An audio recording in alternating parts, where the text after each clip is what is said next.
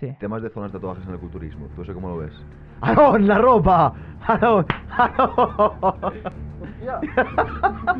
El mejor consejo que me han dado es ¿Cuál es la, la mejor lección que has aprendido o la lección que más te ha costado aprender?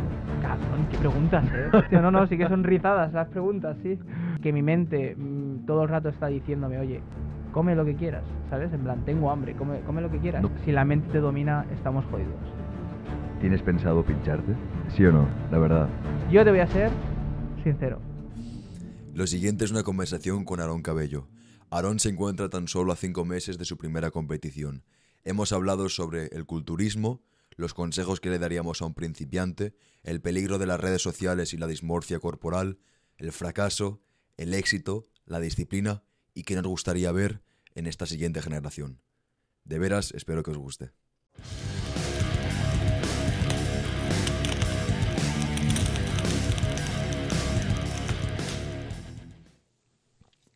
Está bueno, ¿eh? Está estupendo. Vale. Venga, va. ¿Cómo, para alguien que no sabe nada de culturismo, que no está metido en la materia, cómo se describe? ¡Qué cara de capullo! Esto déjalo que es natural. vale. Venga, va. Para alguien que está empezando en el culturismo o que no está metido del todo en la materia, ¿qué es el culturismo? El culturismo es cultivar tu cuerpo. O sea, al final, mucha gente piensa que el culturismo es subirse a una tarima y posar. Mm. Eso no es culturismo. O sea, eso son competiciones de culturismo y todo esto. Pero al final el culturismo es cualquiera que entrena su cuerpo para cultivar su, su cuerpo y Mm. para mejorar su físico. ¿Sabes? Una, un debate que, eh, que se ve mucho, tío, y que me gustaría mucho saberlo. Cada vez es más popular el culturismo que implica anabólicos. Es decir, cada vez es más extraño que alguien que quiera ser culturista se plantee serlo de manera natural. Ah, Sé que hay poco dinero en el culturismo eh, antinatural. Hablo de dinero de que Chris Bumstead le dieron 50 mil dólares por lo que ganaron. Que realmente es poco, ¿eh? Sí. Hablo el dinero en el culturismo, a- dejando al lado marketing y, y empresas que te patrocinan y demás. ¿Cómo ves tú lo del culturismo natural? Culturismo antinatural. Es un tema delicado, ¿eh? Es un O sea, al final es que el problema es que las redes sociales hacen mucho daño. Tú cuando ves un físico con sustancias, si alguien lo hace bien con sustancias, puede llegar mucho más lejos. Mm. Puede llegar a un físico mucho más impresionante, que da más espectáculo. Entonces, el hecho de estar viendo constantemente en redes sociales físicos, que por desgracia la mayoría de ellos no se pueden conseguir de forma natural, te hace crear como unas falsas expectativas Mm. ¿sabes? Y eso hace que al final, pues la gente cuando quiera empezar a competir, normalmente sepa que tiene que aspirar a esas sustancias para llegar a conseguir ese físico deseado, ¿sabes? Que hay muchos de ellos que muchas veces son naturales, pero como hay mucha gente también que en redes miente o no dice la verdad absoluta, ¿sabes? ¿Qui- quién se te hay mucha gente que se mete que se mete y que dice no, no lo dice o miente. Entonces, claro, hay como esa falsa... Es como que no sabemos distinguir muchas veces si un cuerpo no es natural o es natural porque sabemos que hay gente que miente. Voy a soltar un nombre. ¿Andoni? Sí, el que me habría... Estás metiendo en un compromiso. es el ¿eh? que me ha metido la mente. Hostia, tío, es que Andoni es... Una genética brutal. No, no, no, una cosa no, los- una, cosa no quita la otra, ¿eh? Y la gente, mucha gente se piensa que porque te metas esteroides No, no, te, mete- te quitan mérito. No, no. Tienes que dormir igual de bien, tienes que comer igual de bien, tienes que entrenar igual de duro. Lo que pasa es que Yo- lo llevas al siguiente nivel. Se lo digo a todo el mundo, o sea, métete tú y mira a ver si consigues ese cuerpo, ¿sabes? O sea, que no todo el mundo está... O sea, por ejemplo, Joan Pradés. Joan Pradés. Mm. ¿Sabes quién es? Sí. Joan es una puta locura.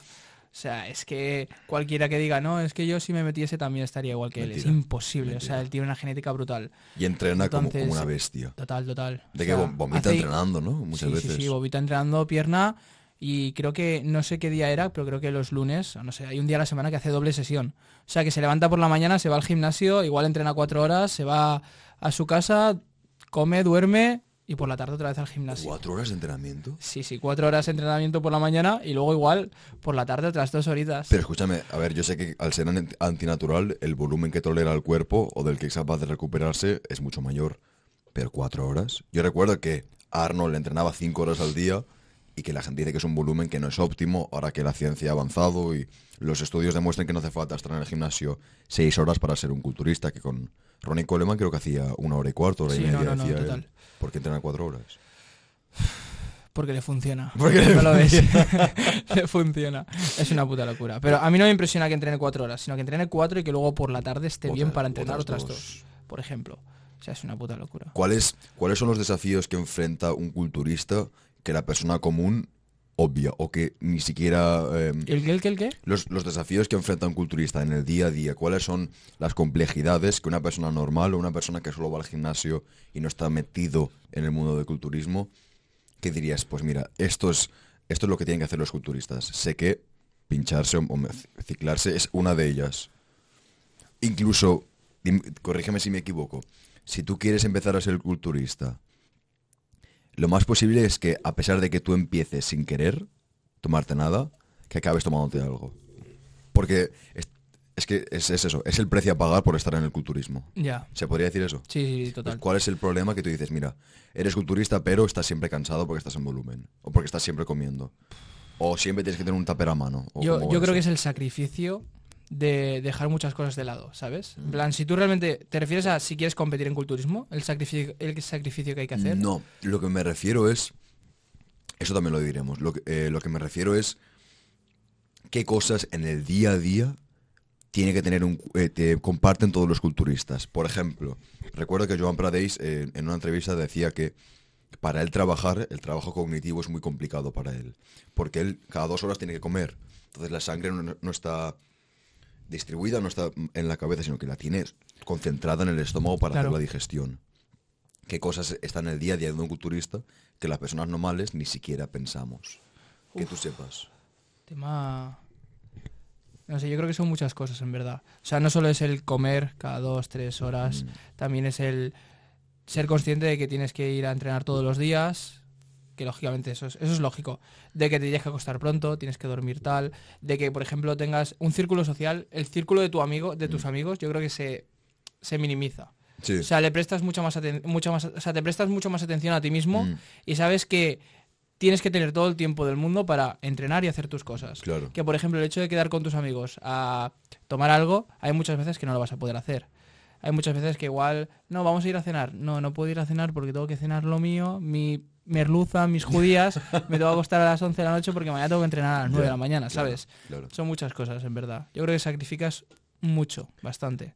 Me parece, eh, últimamente se escucha mucho la idea de buscar un balance, pero creo que en, en disciplinas como, la, como el culturismo no hay balance porque el culturismo es tu vida. Pero es que depende, tío. O sea, si te refieres a dedicar tu vida al 100% al culturismo, tipo personas como Joan Pradis, que se nota que es su pasión y que lo da todo por el, por, el- por el culturismo, es normal que tengas que estar centrado todo el día en el culturismo y tengas que hacer cosas todo el día que te ayuden en ese deporte, ¿sabes? O en esa disciplina. Pero claro, si por ejemplo nos metemos en una persona que lo único que busca es mejorar un poco su físico y tal, no es necesario tampoco Pero eso es, estar- eso es culturismo también. Es decir, Sí, realmente es culturismo. Pero es que, claro, depende de a lo que te estés refiriendo, ¿sabes? Vale, eh, culturismo estoy hablando al nivel al que quieres aspirar tú, por ejemplo. Yo creo que no voy a... Yo creo que al nivel al que aspiro yo, no es necesario que sacrifique tantas cosas. O sea, puedo tener ese balance del que mucha gente habla, ¿Tú, ¿sabes? tú crees que podrías eh, compatibilizar un trabajo de oficina con lo Sí, tuyo? sí, sí, sin problema. Perfectamente. Pero para llevar al siguiente nivel hace falta sacrificarlo todo. Hombre, claro. Cuantas más cosas sacrifiques y más te centres en ello, más lejos probablemente Mm. llegues. Pero claro, también depende de lo feliz que te haga llegar a ese destino, ¿sabes? O sea, si yo, por ejemplo, no busco tampoco ser el mejor de todos en una competición, o no, no busco, por ejemplo, un objetivo a lo Joan, que es vivir del culturismo al 100%, si no busco simplemente pues mejorar mi físico, pero también disfrutar en el sentido de que, coño, pues si quiero salir con mis amigos y tomar algo, puedo salir y tomar algo, ¿sabes? Si hay igual un día cada dos meses que me apetece salir de fiesta, Mm. que es la polémica que hay muchas veces de fiesta y gimnasio no van de la mano, ese balance del que mucha gente habla, pues si algún día me apetece irme de fiesta, me puedo ir de fiesta, ¿A ¿sabes? que van de la mano, a tu parecer? Tú puedes ir al gimnasio y ir de fiesta y no pasa Yo nada. creo que sí, pero tampoco, o sea, ese balance tiene que estar bien, ¿sabes? Es que depende también del objetivo de, de cada Claro, persona. Claro. O sea, hay personas que quieren mejorar un poco su físico, pues te puedes ir de fiesta perfectamente, vas a seguir mejorando el físico. Ahora bien, si quieres intentar exprimir ese potencial, esa mejora de físico, Claro. pues vas a, vas a tener que evitar irte de fiesta, ¿sabes? O no evitarlo, sino reducirlo, ¿sabéis? Porque hay, hay momentos, o sea, hay gente que está todas las semanas yendo de fiesta. Todas las semanas, todas las semanas. Parece que no, pero por ejemplo, sales un viernes, te jode el sábado entero. Porque el sábado igual te acuestas a las 7 de la mañana porque vienes de fiesta y pierdes todo el día, ¿sabes? Y luego el domingo te estás recuperando un poco. El lunes llegas con un poco de resaca, vienes un poquito cansado al gimnasio. O sea, parece que no, pero depende de tus objetivos al final. Es que salir de fiesta un día te jode tres días siguientes. Porque si tú, si tú eres de fiesta un viernes, ese viernes has entrenado, ese viernes no vas a ganar músculo porque no te vas a recuperar. Después el día siguiente, si tu cuerpo está en condiciones para entrenar, vas a rendir mucho peor porque estás muy cansado. Entonces vas a eh, arrastrar dos días porque el domingo aún no te vas a encontrar 100%. Total. Entonces salir de fiesta no es irse el viernes por la noche y pasármelo bien, es joderte el fin de semana entero. Claro, claro, pero es que es lo que te digo, depende de los objetivos que tengas, Claro. tío. O sea, se puede mejorar el cuerpo saliendo de fiesta una vez a la semana, Mm. dos veces Mm. cada mes, Mm. sí, pero ¿sabes? O sea, van de la mano, pero dependiendo de cómo lo Claro, hagas y claro. dependiendo de tus objetivos al final. Ahí pongamos para Paco, Paco tiene 15 años, ¿vale? Paco nos está escuchando y Paco quiere empezar en el gimnasio. Venga, va Paco. ¿Qué le diríamos a Paco para que empiece en el Paco tiene gimnasio? 15 años en el gimnasio. Vale. Entre 15 y 17. O, entre, o entre 15 y 27. Lo primero, mentalizarse. Le mentalizaría de que no va a conseguir un cambio físico rápido. Eso es lo primero, que hay mucha gente que se frustra porque quiere conseguir el cambio en un mes. Hay mucha gente que se apunta, yo qué sé, en abril para tener el cambio físico de sus vidas y en verano estar de locos. Mentalízate de que el cambio no va a ser rápido. Mm. ¿Vale? El cambio va a ser un proceso muy lento y que no es un, un cambio de una semana, dos semanas y ya tengo un fisicazo, sino es un cambio de meses y años de trabajo, Mm. ¿sabes? Que cuanto antes empiece, antes va a conseguir el cambio, por lo tanto que empiece ya, que no se frustre, que empiece a entrenar, que intente informarse al 100% de pues cómo poder entrenar bien, cómo poder ganar más muscular, dependiendo de sus objetivos, que se informe en YouTube, en Internet, que a día de hoy hay un montón de información Sí. Y que se informe para intentar cometer los mínimos errores posibles, porque esos errores muchas veces son errores que te frenan mucho en tu físico, Mm. en tu cambio, en tu progreso si no te informas antes. Entonces, que igual pues se dedique cada dos días, cada tres días, da igual, que vaya buscando poco a poco información para evitar esos errores y que empiece con paciencia, poco a poco, desde el nivel 1, poco a poco ir progresando, subir y ya estás así. ¿Tú recomendarías empezar con un preparador? Sí, tío. Yo, Sí, yo no si puedes, sí. ¿eh? Yo no estoy con uno, tú sí que estás con uno. Sí, estoy con uno. Eh. Bueno, pero lo mío es un caso excepcional porque estoy... Tú quieres competir. Claro. Pero claro, si es preparador le puede instruir en, en cómo empezar bien, cómo hacer los ejercicios, porque le pasará vídeos y le dirá, oye Paco, mira, Claro, no, no. los codos. Oye, Paco, escúchame. Se te está yendo un poco, ¿eh? No, total. O sea, al final, yo lo que digo es, si por ejemplo no empiezas con un preparador, si no tienes esa persona que te ayuda a hacer las cosas bien, entonces infórmate por tu propia cuenta, ¿sabes? Porque yo, por ejemplo, empecé a entrenar y yo no me informé. Yo empecé a la ligera. Yo empecé cometiendo errores, pero, eh, ridículos. O sea, tipo, entrenando pecho dos, tres días seguidos, porque me gustaba entrenar pecho, ¿sabes? Y me ponía a hacer flexiones todos los días, o sea, era espectacular. Sí. O el típico error que, por ejemplo, quiero que me salgan abdominales y te pones a hacer abdominales todas las semanas, en plan todos los días, porque te piensas que vas a perder grasa de ahí y todo, ¿sabes? O sea, bro science. lo llaman. total, total. Bro science. Es ridículo, pero bueno, son errores comunes que Mm. suele cometer la gente cuando no sabe nada. Y por eso digo que lo más importante es, si no tienes a ese entrenador personal o a esa persona que te ayuda al principio a no hacer esos errores, infórmate antes, Sí. ¿sabes? Mm. Porque es que la mejora va a ser muchísimo mejor, ¿sabes? Va a ser un progreso mucho más limpio. No vas a cometer errores o no vas a cometer tantos errores y por tanto vas a poder progresar mucho más tiempo, mucho más rápido. Mm, mhm. Es así, Sí. tío. Edu- educarse es fundamental. Total. Porque es que te salvas años y eh, sobre todo es ese primer año de entrenamiento. Que es, el- es, el- games, es donde más mejoras, tío. Increíble. Yo me arrepiento muchísimo, Yo eh. Yo me arrepiento muchísimo de no haberme informado antes, tío. Empecé muy a la ligera y Pero creo que todos empezamos así. ya. Es decir, A ver, luego aprendes un montón en base a todo eso. Sí, pero- ojalá alguien que nos esté escuchando diga, ostras, pues voy a coger un preparador, porque no eres consciente de que lo que ahora ganas en una semana de entrenamiento te va a costar un mes después. Total. Un mes bien, comiendo bien, Total. durmiendo bien. Sí, sí, es que es así. Sí. También decirle a Paco o decirle al novato en el gimnasio que esos cuerpos que él admira y con los que se compara en el gimnasio, que ellos también se comparan con alguien. Eso creo que también es muy importante saberlo. Es que es muy jodido. Porque eso, lo, eh. lo de la dismorfia corporal es Eso serio. es un tema delicado. Em, yo personalmente recuerdo que esto es hace años, me comparaba y decía, hoy no tengo qué bíceps más lleno tiene ese, qué buenos gemelos, o eh, qué espalda, qué amplitud o qué, qué densidad, qué duro, hasta que no llegué a darme cuenta de que el físico no era más que un complemento, como que el físico era lo que armaba mi alma, dicho de forma poética, Ojo, ¿eh? entonces deja de compararme. Veo tíos en mi gimnasio que no son naturales o que tienen un tamaño mucho más grande que el mío y no me importa absolutamente nada. Quizás les pregunte, oye, ¿me puedes ayudar? ¿Cómo has visto la técnica? Pero creo que madurar en el gimnasio implica compararte solo con el tío- eh, tu versión pasada, el ayer. ¿Cómo te sientes tú sobre tu apariencia? Tema... Sé, sé sincero. tío. Dismorfia. No, yo es que depende, tío. Tengo mis días. Mis días buenos y mis días malos, pero lo llevo...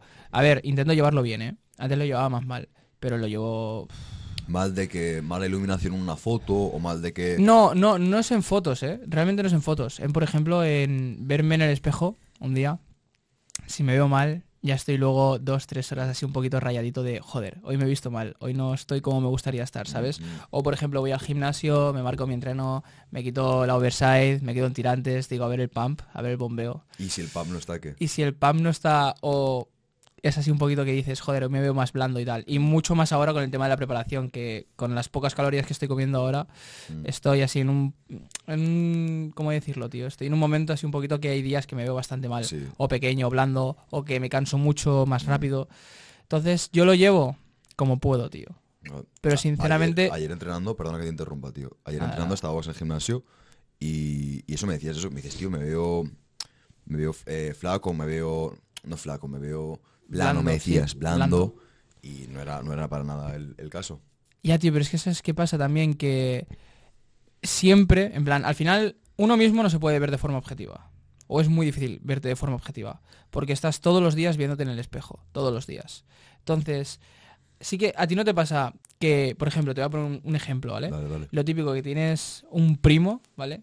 Que ves todos los días y no te das cuenta de que está creciendo. Y de repente llega un día a los tres años y dices, hostia, me estoy dando cuenta de que es mucho más alto que antes. Pero no te has dado cuenta porque estás todos los días viendo a esa persona, ¿sabes? Sí. No te das cuenta de cómo poco a poco va creciendo. Pues más de lo mismo. Si tú te ves todos los días en el espejo, no te das cuenta o es mucho más difícil darte cuenta de que estás mejorando, ¿sabes? Por eso muchas veces cuando te haces fotos pasa que tú estás mirando la galería y de repente miras una, una foto de hace un año y dices, hostia, mira qué físico tenía aquí, mira qué físico tengo ahora, ¿sabes? Y no me he dado cuenta ni siquiera del progreso, ¿sabes? Mm, Entonces muchas veces es muy difícil verte de forma objetiva y, y realmente las personas que más te pueden ver de forma objetiva es gente que tienes tú alrededor, cercana, que va viendo poco a poco tu progreso y no tú mismo, ¿sabes? Sí, sí. El hecho de que yo esté todos los días viéndome en el espejo, el hecho de que todos los días esté yo viéndome en el espejo, Le he dicho que se acerque al micro. Estaba bien. Si quieres, tírate un poquito para atrás para que no estés hacia adelante. Es decir, no, no, no, está bien, está bien. como te veas, tío. Pues eso. pues eso, tío, que el hecho de estar viéndome todos los días en el espejo hace que, que no me pueda ver de forma objetiva, ¿sabes? Y que haya muchos días que igual me vea mal, aunque no lo esté. Aunque igual esté bien y esté de puta madre, ¿sabes? Es muy importante no perder la visión a largo plazo. Y creo que hay una diferencia entre estar en el momento presente y estar absorto por el presente. Es decir, quizás tú estés pensando em, cómo me veo ahora, cómo me veo ahora, cómo me veo ahora, pero quizás deberías simplemente limitarte a decir, vale, lo he hecho mejor que ayer. No incluso si me veo mejor que ayer, porque sé que según lo que comas algunos días te ves más Sí, o y menos... que, tema físico es, es que no hay diferencias a días, ¿sabes? ¿Tú crees que tu apariencia o tú crees que tu autoestima está basada en tu físico? Eso es una buena pregunta. Es una muy buena pregunta. Sí, realmente sí. Sí. Claro, y tú cuando eres consciente de eso, porque eso, extrañamente, te quita responsabilidad. Es decir, tú eres consciente de lo peligroso que es eso. En el fondo lo sabes. Si te paras y te sientas y dices, esto que estoy haciendo, eh, de basar mi autoestima en mi físico, esto es bueno para mí, tú s- me imagino que sabrás que no, no es el caso. Yo he escuchado culturistas que se ponen a, a llo- a llorar porque se ven mal en un día, una foto. Entonces, claro, Ya, es, es, a ver, realmente es ¿Y el cómo- mismo problema, lo que pasa es que hay gente que lo gestiona peor, ¿y ¿sabes? cómo combates eso? ¿Cómo combates em, que tu autoestima esté basada en tu apariencia física? Es que es un tema... Claro. Es que, sinceramente... Porque no- claro, como culturista, eres el cuerpo, lo que importa es el cuerpo. A ver, claro, supongo que no es lo mismo. Es que, claro, depende, tío. Porque, por ejemplo, es que no quiero poner el caso todo el rato de Joan Prades, ¿sabes? No, no, puedo, puedo. Pero- Libertad. Una persona que se dedica al 100% al culturismo y que sabe que su trabajo es cómo se ve a él aparentemente, cómo se ve a él físicamente, Sí. que no es solo su trabajo a nivel de porque sea culturista, sino también porque sube contenido en redes sociales, ¿sabes? Mm, mm, Y lo hace ver. O sea, en redes sociales hace ver que tiene un buen físico. Y pues mucha gente le sigue lógicamente por su físico, ¿sabes? mm. Entonces, claro, dependes, al final dependes al 100% o casi al 100% de tu físico. Si realmente tú te mentalizas o realmente crees que te estás viendo mal, también es una forma de que de forma indirecta piensas que igual te va a ir mal en el resto, ¿sabes? Claro. ¿Me explico? Sí, sí. Claro, me imagino que para ellos será mucho más corrosivo porque, por ejemplo, Joan no se le ve un tío con cintura muy pequeña. A ver, tiene un tamaño abismal. Pero quizás él, eh, su, su mente, tenga la un hacha que le esté dando golpes diciendo es que no tienes los oblicuos de este chico, no tienes los gemelos, no tienes las, las inserciones de pecho de esta persona. Es que si yo fuera como este, lo que podía... Ya, pero es que no eres como ese. Ya, tío, es que lo que te he dicho antes en fuera de cámaras, las redes sociales hacen mucho daño. Mucho daño. mucho daño. O sea, tú ves mi para ti y en TikTok, en Instagram, es que literalmente abres TikTok, todos son físicos. Todos son poses de tíos posando sin camiseta. Estoy acostumbrado yo y mucha gente a ver físicos todos los días. Y al final, de forma inconsciente, nos, nos comparamos. con ¿A ti, eso te afecta. ¿A ti eso te afecta? De forma indirecta, sí. Sí. O sea, yo, yo, aunque quiera pensar que no, me afecta. Porque estoy viendo todo el rato físicos Mm. posando. Es imposible que yo no me compare con esos físicos. O es muy difícil. De forma inconsciente yo me comparo con esos Pues físicos. a mí no me pasa, o creo que si me pasa, cuando me importaba más el físico, cuando le daba más prioridad al gimnasio, sí que lo hacía. Eh, pero ahora cuando he aceptado que, vale, me voy a morir igual que él, a pesar de que tenga tres veces más pecho que yo. Lo acepto y de hecho llega el punto en el cual ni me lo planteo. Hasta que no lo hablamos tú y yo ayer, de esto de Instagram, eh, atento para ti, a ti que te sale, la comparación de físico. Porque tú me decías que te veías plano, te veías blando y yo te decía, no te ves para nada blando. Entonces, creo que cuando aceptas que, que el físico no es todo, Ya. Te Es deja que- de molestar. pero es que es un tema complicado, eh, tío. Es muy difícil. O sea, parece muy fácil, pero es, es un tema delicado. Y es que lo digo porque sé que mucha gente joven ahora se ha puesto de moda a raíz de quizás TikTok o Instagram el hecho del culturismo. TikTok ha ayudado una barbaridad a que más gente empiece en el gimnasio. Pero creo No. que de una manera muy mala. De decir, me ha dejado, voy a hacer modo oscuro, ves a dos Uy, años en la uy, uy. oscuridad. Te quitas la capucha de repente un día. Total. Abuela, mira qué fuerte la comida familiar. Es, es tóxico en todos los sentidos, Sí. para bien y para mal. Eso es, tío, esa es la palabra tóxico. Ya no es voy a hacer el culturismo para cultivarme, como Ya. bien dice la palabra, para pulir mi estado mental, para ser más disciplinado, para entender eh, que debo hacer lo que es mejor para mí aunque no me guste. No, no es vas a ir al gimnasio porque quieres demostrarle a tu ex que eres el puto amo Ya. y que de- debería haber vuelto contigo y de, de que no te debería haber puesto los cuernos con el chico de fiesta. Eso es lo de menos. Claro, pero es que eso Sí, no, no, no, total. Pero es porque que cu- ¿cuánto dura esa, esa energía? Es decir, ¿cuánto dura ese rencor que usas como fuente de esa energía? motivación, no lo sé. Depende también de cómo lo gestiones. Depende de lo que te dure. A mí me duró dos, tres meses. Fueron los dos, tres meses de más motivación de mi vida, ¿eh? Fui- Pero claro, ahora, ahora tú cuando estás entrenando, ¿tú piensas en razón para entrenar o simplemente vas a entrenar? Voy a entrenar. Ya está, ¿verdad? Voy a entrenar. Porque No. es que si tengo que estar dependiendo de por qué estoy entrenando. O sea, si tengo que estar pensando Mm. todos los días, Mm, sé que tengo que ir a entrenar, voy a entrenar y punto. mm. ¿Y cómo, cómo toleras la, la crítica o, o los comentarios negativos en redes, por ejemplo? ¿En tío, redes pues, o, en persona? Mira que es curioso porque no, no suelo tener mucho hate en redes, eh, tío. No. Pero ahora que he empezado a subir este contenido más hablando y tal, cuidado porque ya me han llegado unos comentarios. Sí, a mí también. Y tío, te lo digo de verdad, o sea, sinceramente, me da risa, tío. me da risa, tío. O sea, es que he visto comentarios, no sé si se puede decir, pero bueno, lo Dale, digo. dale, sí, sí. Comentarios de, joder, que me tienes que enseñar tú que llevas, no sé, que eres un niño, ¿sabes? Que no has vivido nada. En plan, que también te digo que los consejos que intento dar son consejos, entre comillas, que no hace falta estar mucho tiempo viviendo aquí para saber que, o sea, me refiero, yo qué sé, tío, ¿sabes? No depender de la motivación, tener disciplina para conseguir objetivos. Es un consejo que puedes aprender desde pequeñito, ¿sabes? Sabiendo que para conseguir algo te tienes que esforzar y punto. Mm. No sé, me ha llegado mucho hate últimamente por el contenido que estoy haciendo ahora. Me han llegado mucho hate, no, me han llegado cinco o seis comentarios que he leído y sinceramente me dan risa, tío. Ya. O sea, te lo digo de verdad, me dan risa porque al final son personas anónimas, tío. En redes es muy fácil criticar a alguien. Es Ese, muy fácil ese- porque... ese es el problema. Sí, porque además tú intentas por curiosidad dices, va, voy a entrar en el perfil a ver quién es. Pero si es una cuenta que tiene tres seguidores, no tiene foto de perfil y sigue a 200 personas, ¿sabes?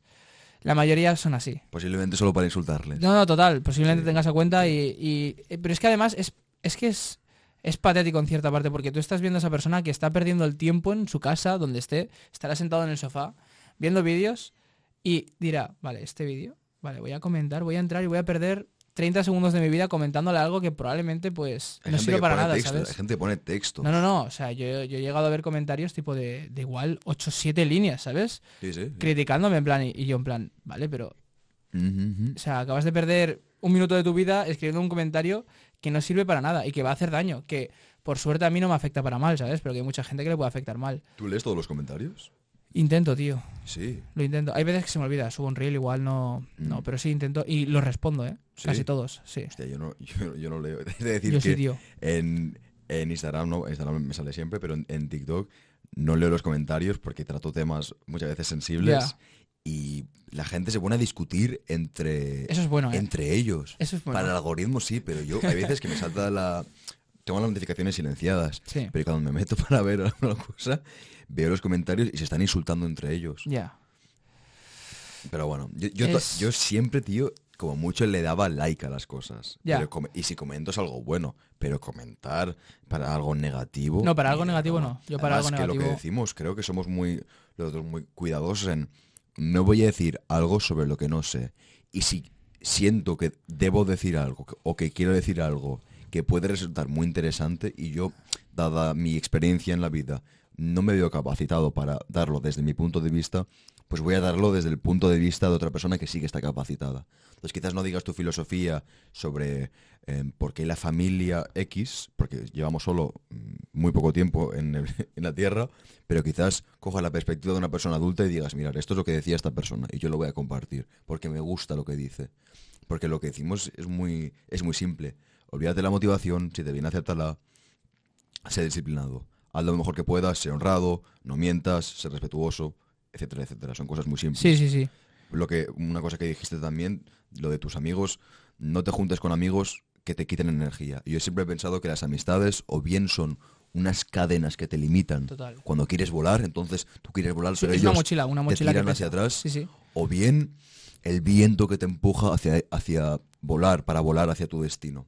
Pienso que las amistades son eso. Mi padre me decía siempre, si te duermes con perros te levantas con pulgas. Ojo, ¿eh? Y es verdad, es verdad. No te, no te puedes juntar con, con esa gente. No, no, total, esa gente te resta, tío. O sea, a mí me da mucha rabia juntarme con esa gente y por eso no intento no juntarme con ellas, ¿sabes? O ignorarlas. Es que hay mucha gente que te resta, tío, y es una putada. Mm, mm.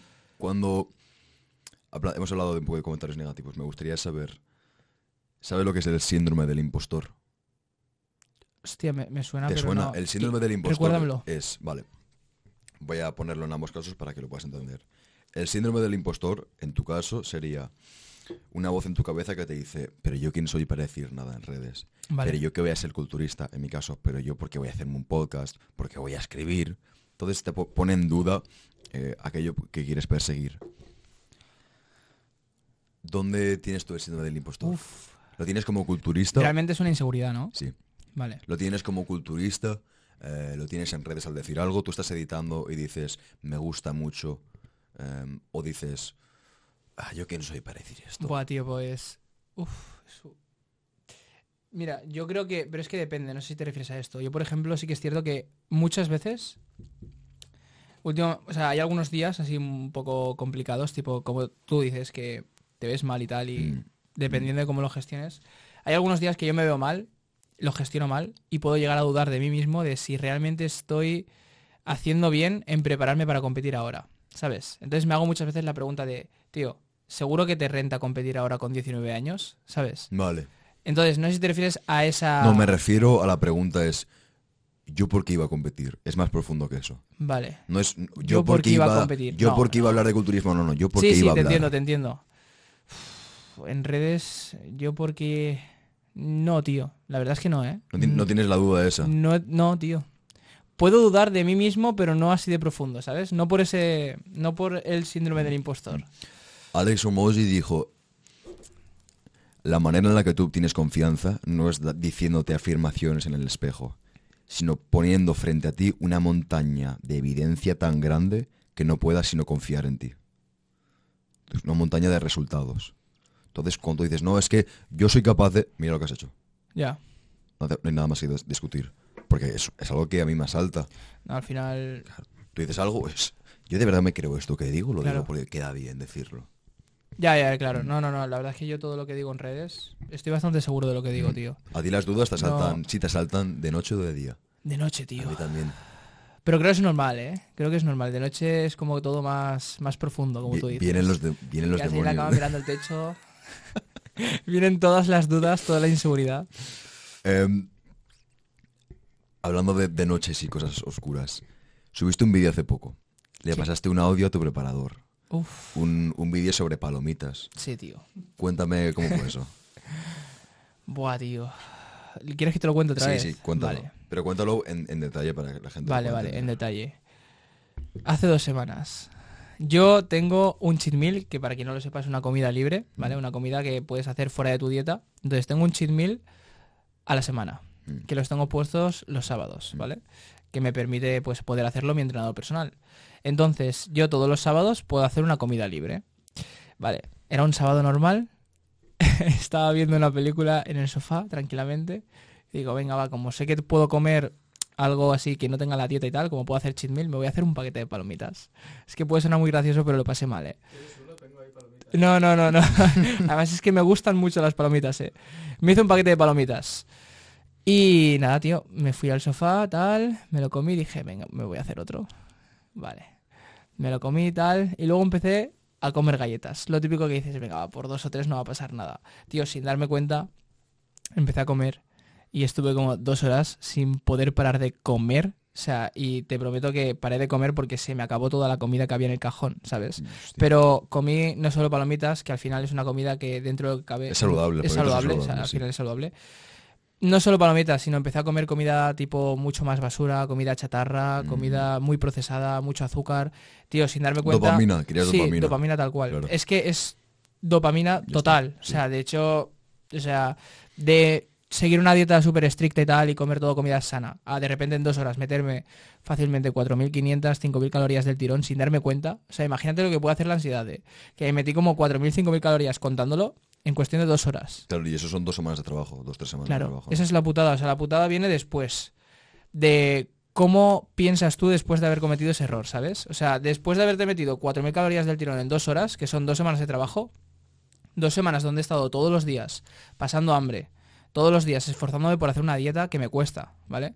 Porque al final, lógicamente, pues bueno, si me plantas un plato de merluza, judías verdes y patata, me lo como guay, pero prefiero comerme, yo qué sé, tío, una pizza, ¿sabes? Porque me gusta mucho más. Entonces, son todos los días el esfuerzo que he tenido en cada vez que he tenido hambre, decir, no, tengo que comer la dieta, tal, Mm, la he tirado a la basura. Son dos semanas que he tirado a la basura por dos horas o una hora de placer. de, de placer que realmente luego se va. O sea, es que esa es la putada, que tú te comes todo eso y no te llenas, ¿sabes? Plan, tú te comes todo eso, te quedas así en el sofá pensando y dices, ¿y ahora qué? Claro. En plan, ¿qué? ¿Sabes? E No, incluso- no, no me he saciado, no, no ha sido nada, es simplemente ansiedad. Y luego viene culpabilidad. Claro. Luego viene culpabilidad, luego viene el, el pensar de, joder, he perdido dos semanas de trabajo, lo primero. Luego lo segundo, ¿por qué he hecho esto? Plan, ¿por qué no he sido capaz de controlarme? ¿Sabes? Porque no he sido capaz de gestionar la situación y decir, vale, tengo hambre, me he comido un paquete de palomitas, dos paquetes y ya está, ¿sabes? Para de comer. Pero no pude, tío. O sea, de verdad, era una situación horrible, ¿eh? ¿Tú pensabas en ese momento? No Que estabas en un estado primitivo de comer, comer con es, dopamina. es como que yo pensaba. Es muy raro, tío. O sea, yo nunca había tenido ansiedad, ¿eh? Yo nunca he tenido. Pero claro, con el tema de la preparación se entiende que. No sé, tío. En plan, empecé a comer, no me podía controlar. Empecé a comer y, es que, tío, vacié el cajón y no, no me daba cuenta, tío. Estuve una hora. Y lo peor de todo es que llegué a sentir que estaba lleno, que tenía el estómago lleno, que no Estaba tenía más hambre, sí. pero que necesitaba seguir comiendo, tío. Necesitaba seguir masticando y tragando, masticando y tragando. Era. No sé, tío, es horrible, ¿eh? E- ¿Es posible que también el hecho de que tu cuerpo estuviera dos o tres semanas con hambre, porque la, lo que es la preparación, yo nunca he estado en preparación, pero yo he estado definiendo, y he estado muy definido, de sentirme flojo, de ir andando al sí, gimnasio sí, sí. y casi arrastrar los pies de decir, ¿por qué narices estoy haciendo esto?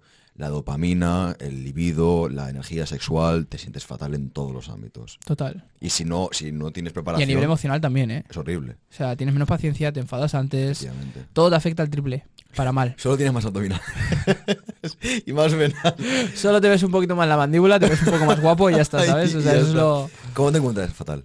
No, no, Fatal. total. Y tiras la primera serie en el gimnasio y ya estás para irte a casa, ¿eh? Sí. O sea, yo me pongo a tirar, yo qué sé, mm, banca y es que me tiro el primer ejercicio y digo, bueno, Y te recuperas peor también. total, Claro, total. sí. Incluso duermes un poco peor y todo. Sí, sí, sí, sí. Es todo en general, o sea, todo te afecta. Todo Te peor. cuesta, es que le cuesta al cuerpo. Si le das menos gasolina a un coche, pues va más, ¿sabes? Y, y tú no crees en parte que era porque tu cuerpo decía, voy a alimentarme, voy a...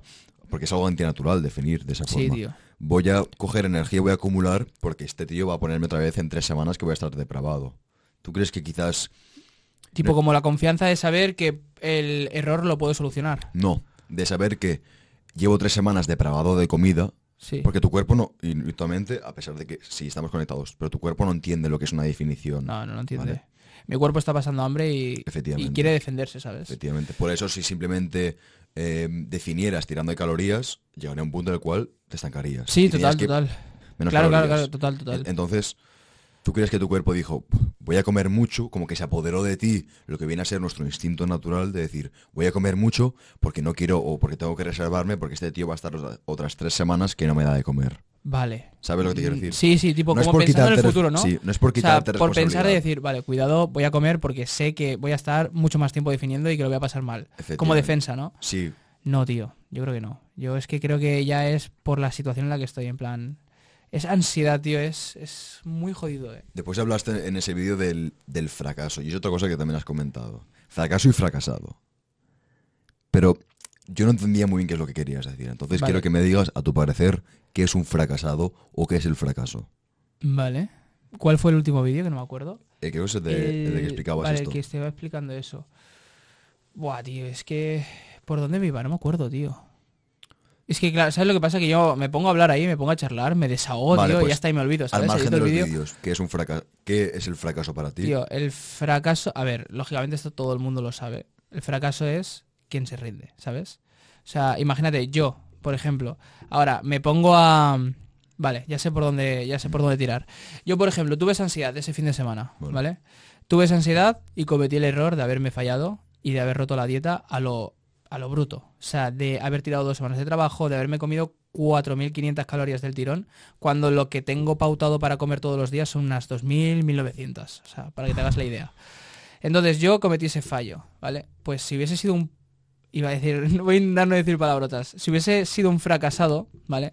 Probablemente pues el día siguiente hubiese seguido comiendo comida basura, el lunes también, el martes también, o básicamente no hubiese intentado arreglar las cosas, buscar la solución, la posible solución, porque tío, yo cometí ese error y lo primero que hice fue, vale, me ha pasado esto, asumo el error, ¿sabes?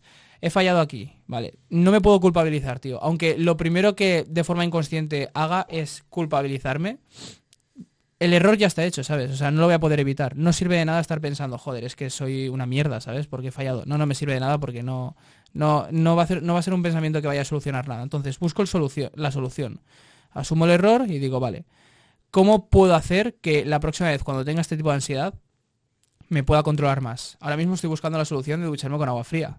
¿Eso lo quieres explicar tú? Eso lo tenemos adelante ahora. Vale, pero yo busco soluciones, tío. Intento como decir, vale, he fallado, no pasa nada, tío. El error ya está hecho. Voy a ver, a ver, la próxima vez cuando tenga esta ansiedad o cuando tenga un momento así similar y tal, me tengo que intentar controlar, ¿sabes? Y sobre todo, desde ese momento, por ejemplo, es porque eso fue la merienda, ¿vale? Me, me pasé, tuve esa ansiedad y me comí el paquete de palomitas, todo eso, en la merienda. Luego la cena la hice bien. Que eso es mucha gente que, esto es un tema curioso, mucha gente, por ejemplo, empieza la dieta el lunes y la rompe el miércoles. Uf, como la he roto el miércoles, hasta el domingo sigo comiendo comida de mierda y el lunes vuelvo a empezar, ¿sabes? Me explico por dónde voy, ¿no? Mm. O, por ejemplo, ¿no te pasa que desayunas bien, almuerzas mal, rompes la dieta en el almuerzo, ya hasta la cena sigues comiendo comida basura y dices, va, mañana empiezo de nuevo, ¿sabes? No, o sea, cometí ese error desde, el, desde ese mismo momento me empecé a, las cosas, a hacer las cosas bien otra vez, ¿sabes? Y no compensar nada, tío. La gente tiende mucho a cometer el error en la dieta, tipo cuando igual come mucho más intenta compensar comiendo mucho menos luego. No, no hay que compensar. O sea, el error ya está hecho, sigues comiendo lo mismo y el cuerpo poco a poco se va regulando, ¿sabes? Mm. Sigues comiendo otra vez comida sana y todo esto. Cuando hablas del... Es posible que el fracaso sea simplemente la consecuencia de la derrota de tus expectativas. Es decir, eh, en el caso de que yo me diera un atracón, ¿vale?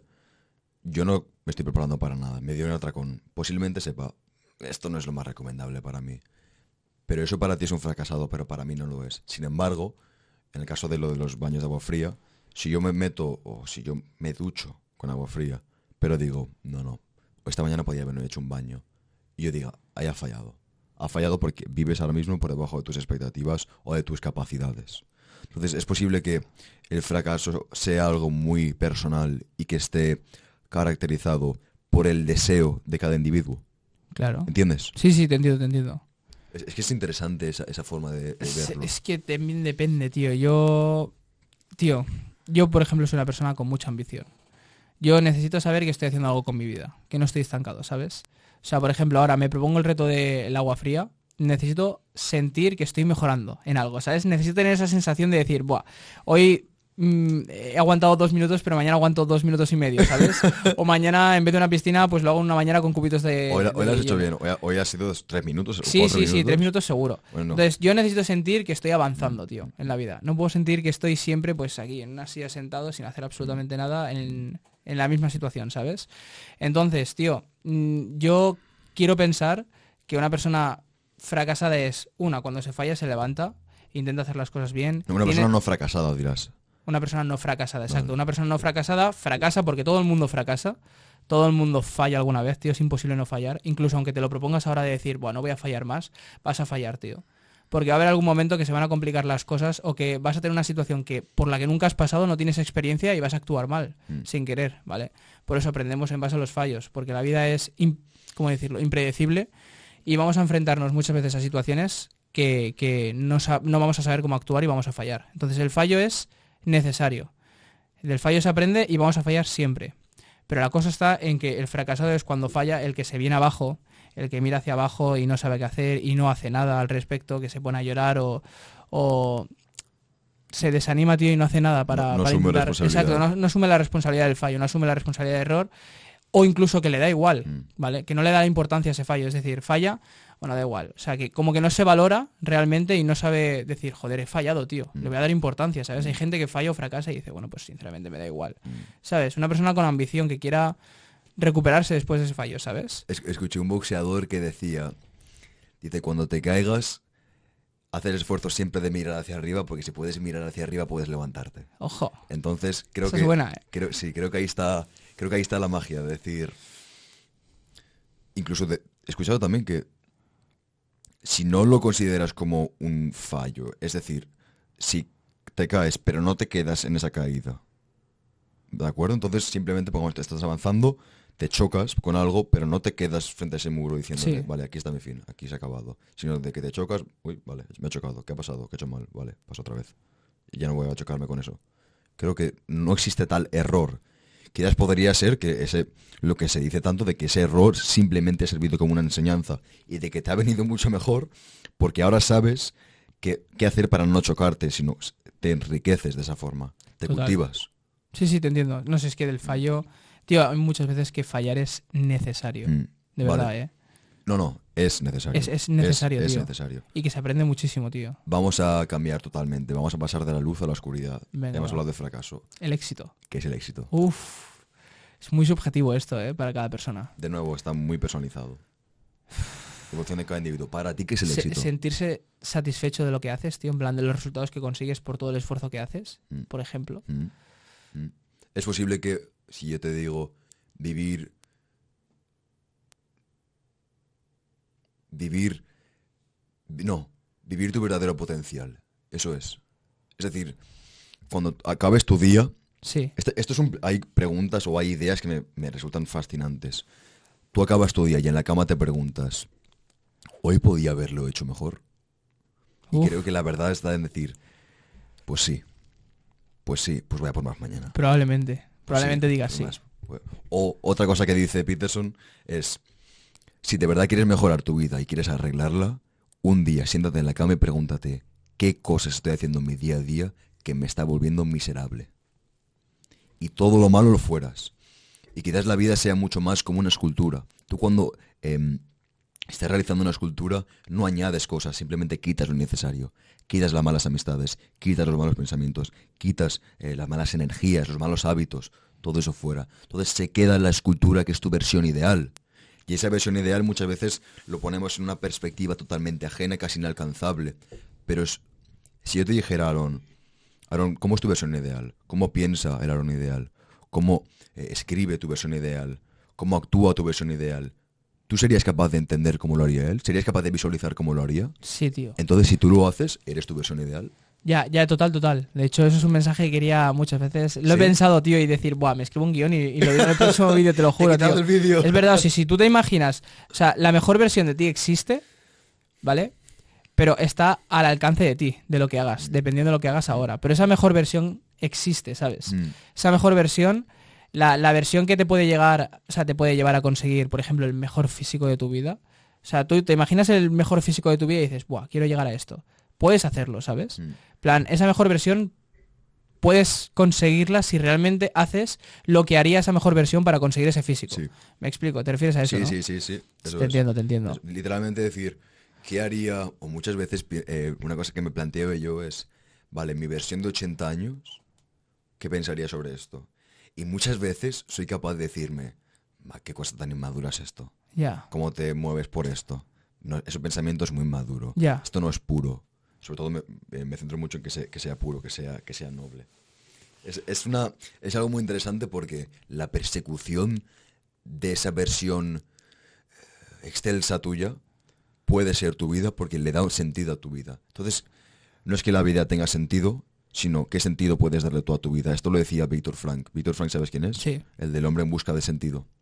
El- un judío que estuvo, era psicoanalista y estuvo en Auschwitz y él dijo eso. Dice, la pregunta incorrecta es preguntarle qué sentido tiene la vida. La vida no tiene sentido, sino qué sentido puedo darle ya a mi vida. Y creo que ahí está la magia. Creo que en tu caso, si tú coges y dices, vale, pues el sentido de mi vida es este. Hay mucha gente que, que vive por debajo de sus expectativas físicas. Ya está. ¿Es un nicho lo del físico? Sí, pero ya es suficiente. Es decir, si tú eres capaz de coger a 10 personas que empiecen a entrenar y que esos 10 personas cojan a otras 10 personas con sus colegas que les ayuden a entrenar, que les eduquen, ponlo a largo plazo. Estás a un paso de mil. Estás a otro paso de un millón. Y estás a otro paso de mil millones. Total. No es tan pequeño, no eres tan insignificante en el No, mundo. no, no, ya, ya, ya, ya, ya lo sé. Y ya. creo que eso es. ¿Tú qué piensas que es el sentido de la vida? ¿O, qué, o acaso piensas que la vida tiene algún sentido? Uf, es que son preguntas. Está la cafeína. Está- es que ya la cafeína está. Hostia, tío, el sentido de la vida, eh. ¿O qué que- sentido puedes darle tú? Tío, yo esto te lo vuelvo a repetir. Para mí el sentido de mi vida es sentir que estoy mejorando, tío. Mm. Sentir que estoy escalando, que estoy haciendo algo con mi vida, ¿sabes? Mm. O sea, yo siento que he nacido para hacer algo con mi vida y para sentirme orgulloso de ese algo, ¿sabes? Que pueda conseguir en un futuro. Es así, tío. A, di- a día de hoy, ¿cuál es el mayor sacrificio que has hecho? Hostia, tío. El mayor sacrificio que he hecho, tío, uf, pues dejar a mucha gente de lado, tío. Sí, las amistades. Sí, tío. Yo creo que he dejado mucha gente de lado. Pero, eh, pero, o sea, me refiero que no, no me arrepiento para nada, eh. Porque al final yo, ya te digo, es un tema delicado. Yo veo que hay mucha gente que tiene una mentalidad que no se corresponde con la mía, ¿vale? Entonces, hay mucha gente que igual, pues, tiene una mentalidad, mm, ¿cómo decirlo? Que son cadenas. Que son cadenas para tu avance, ¿sí? Son- Sí, sí, sí, que son que son un vuelo. lastre, que son una mochila, tío. En plan, son mentalidades que a mí no me aportan nada y como no me aportan nada, que no me aportan nada o que incluso no me apoyan y me restan, ¿sabes? O que me frenan, Mm. me explico. O sea, ya no es solo yo, o sea, yo no obligo a que una persona que esté cerca mía piense igual que yo, ¿sabes? En Claro. plan, cada uno piensa de una forma y ya está. Pero la cosa está en que hay personas que de por sí, con su propio pensamiento, te frenan, ¿sabes? O no te, no te dejan hacer lo que realmente tú quieres hacer. ¿sabes? Mm. Entonces, tío, he dejado de lado a muchas personas que igual no piensan igual que yo por eso. Mm. A la hora de escoger amistades, tú eres más de que pasan por un filtro. Es decir, deben cumplir estos requisitos. Porque mucha gente que dice, no, no, yo quiero, yo quiero ser rico y solo voy a juntarme con gente rica. Ya, hombre, pero eso hace mucho, ¿eh? Yo tengo, sí, es, Eso hace es, muchísimo. es un ejemplo, pero en mis amistades, ellos cumplen o tienen ciertas eh, virtudes o ciertos requisitos Tengo un amigo que le apasiona la jardinería. Y es un tío que le encanta, él se desarrolla, se cultiva mental y espiritualmente. Es un tío disciplinado, es trabajador. Y él para mí no es peor persona que si tuviera un amigo que está facturando 50.000 euros al mes vendiendo cualquier cosa. Para mí no es peor persona, no es un amigo distinto, pero yo creo que la magia de tus amistades está en sentarte con ellos y que compartan todos ciertos rasgos a pesar del nicho en el que se encuentran trabajando o en el día a día. Uno puede ser un culturista, otro puede ser un jardinero, Claro. otro puede ser un atleta que es nadador, otro puede ser un escultor o estos que hacen arcillas, pero Sí, si sí, todos sí. son honrados, son nobles, son disciplinados y sobre todo cuando hablan de lo suyo se les ilumi- ilumina la mirada, creo que ese es el sentido que todo, puede- que todo el mundo puede darle. ¿Qué es aquello que cuando lo haces o cuando piensas sobre eso o cuando hablas sobre eso se te ilumina la mirada? Y creo que estar rodeado de gente inspirada es magnífico para tu alma, para enriquecerte. Te da vida. Es la cafeína. tío. Hostia, tío, me doy cuenta de que todos los libros que te lees, cuidado, eh, cuidado. Voy a empezar a leer yo libros también, eh. Va- Vamos a hablar sobre... Cállate, Santi, que ahora nos patrocinan. Muy bien, Em, tío. voy a... Vamos a hablar sobre las duchas frías. Cambiamos de tema. Vamos a hablar sobre las duchas Venga, frías. frías. Eh, Aarón se- ha sido el segundo día que se ha bañado. Ya ves, tío. Hoy ha sido más fácil. Hoy nos hemos bañado un poco más tarde, el sol pegaba más fuerte. Sí, bueno, una horita más tarde sí llega, eh. Sí, Realmente. posiblemente tu cuerpo tengas frío porque se está acostumbrando. No, ya, ya se ha regulado, eh. Sí, Pero es igual, es curioso, tío, ese tema. Ese tema, mira, yo me voy a enrollar aquí. dale. En clase, tío, ya te lo he dicho, esa es la putada de haber quedado antes, pero bueno, en clase estoy dando ahora meditación. Meditación, yoga, hay una asignatura que estamos dando un poquito de relajación y tal. Y hemos dado el tema del Wim Hof. Mm. El tema del Wim Hof, que se supone que es un método que consiste en exponerse al frío, ¿no? Mm. En exponerse al frío, ganar esa resistencia al frío, aguantar ese sufrimiento y tal. Mm. Y nada, me parecía un tema curioso. Así que nada, eh, voy a intentar hacer, bueno, voy a intentar estar 30, 31 días seguidos duchándome, bañándome con agua fría. Ese momento de que mi mente todo el rato está diciéndome, oye, come lo que quieras, ¿sabes? En plan, tengo hambre, come, come lo que quieras. Mm. No pasa Si nada. te apetece, exacto, no pasa nada. Busca el placer. Busca el placer, exacto. Quiero no sufrir, ¿sabes? Quiero comodidad. Quiero, oye, me apetece este paquete de galletas, me lo como, quiero comodidad. Entonces, ese momento donde, digamos que en mi mente hay dos pensamientos, el bueno y el malo, el que me ayuda a conseguir el objetivo y el que me tira para atrás, ¿no? Que normalmente, últimamente, está ganando el que me tira para atrás, yo creo que es una forma de lidiar con esa ansiedad, ¿sabes? El hecho de estar 30 días seguidos levantándome y teniendo la fuerza de voluntad de decir, me voy a duchar con agua fría aunque no me apetezca, Mm. creo que esa mejora o esa resistencia al sufrimiento se puede transferir también a la ansiedad que pueda tener en un futuro para que yo, como he dicho antes, pueda controlar mi mente y no la mente me controla a mí, ¿sabes? Eso es. Ser el, ser el rey de tu mente o el rey de tu cuerpo, no Eso el es, esclavo de tu mente. Exacto, la mente te puede dominar mucho. ¿eh? Si la mente te domina, estamos jodidos. Por eso la, la magia de empezar con sufrimiento, ya bien sea, yo personalmente lo primero que hago es me- generalmente o me voy a correr o es eso. Entonces las dos opciones no son mis favoritas a la hora de que me levanto. Pero cuando empiezas de esa forma, tienes un... eh, Tienes empuje, empiezas ya con una emoción que es forma. muy buena, sobre Claro, todo sí. la dopamina, al margen de temas de salud, que es encima todo súper saludable, y la dopamina natural que te da, porque la dopamina puede venir también del sufrimiento. Es decir, cuando produces dopamina, cuando corres, eh, porque estás sufriendo, estás cansándote, y con, la, con el baño frío igual, cuando nos estamos metiendo, al principio quizás nos reímos y uno se pone cachondo de la idea de, esto está frío, que yo puedo con esto. Buah. Pero después, ¿cómo te sientes? Genial. Sí, no, después sales con una sensación brutal. genial. Sales con los pies congelados, pero sales de locos. Sales diciendo, ¡buah! no puede No, pero es, es una automotivación, tío. Al final es una forma de decir, joder, mira lo que he hecho, ¿sabes? No Mm. todo el mundo lo hace. Yo he Mm. sido capaz de hacer esto. Eh, Es como que también te autoalimentas, ¿sabes? Te Mm. retroalimentas, o como Sí, quieres sí, te llamarlo. retroalimentas Sí, tío, es, es, te motivas y empiezas el día mucho mejor, no solo por los propios beneficios que te puede dar la ducha fría, que te espabilas, lógicamente, sino también por la motivación esa que puedas tener de decir, joder, he hecho esto, ahora todas las complicaciones que tenga durante el día las voy a afrontar mucho mejor, ¿sabes? De nuevo, pones un montón de evidencia de que eres capaz de hacer cosas. Exacto. Entonces, no Confías mucho más en ti, tío, ganas confianza. Y la magia está en, lo que digo siempre, la disciplina es libertad. La magia está en hacerlo a pesar de. Entonces, como hemos dicho, por eso te he preguntado antes, ¿tú te piensas si vas a entrenar o no? Es algo que yo hace años que no pienso si No, ir a entrenar eh, o de no. verdad que no, ¿eh? Pues lo mismo con estas cosas. O sea, y mira, es total. Y es una mierda, tío. Cuando hace frío, es por la mañana, tienes que meterte ahí. Pero es que es más de lo mismo, tío. Días que no te apetece entrenar, días que has dormido 4 o 3 horas porque, yo qué sé, estás en bachiller, has tenido que estudiar, cualquier cualquier motivo, cualquier excusa, tío. Has dormido poco, estás súper cansado. Siempre vas a tener ese pensamiento ahí Mm.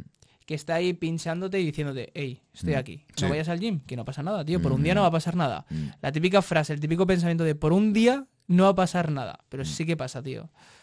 Sí que pasa. Ese día te debilita, tío. Mm. Ese día te hace más débil. Cuando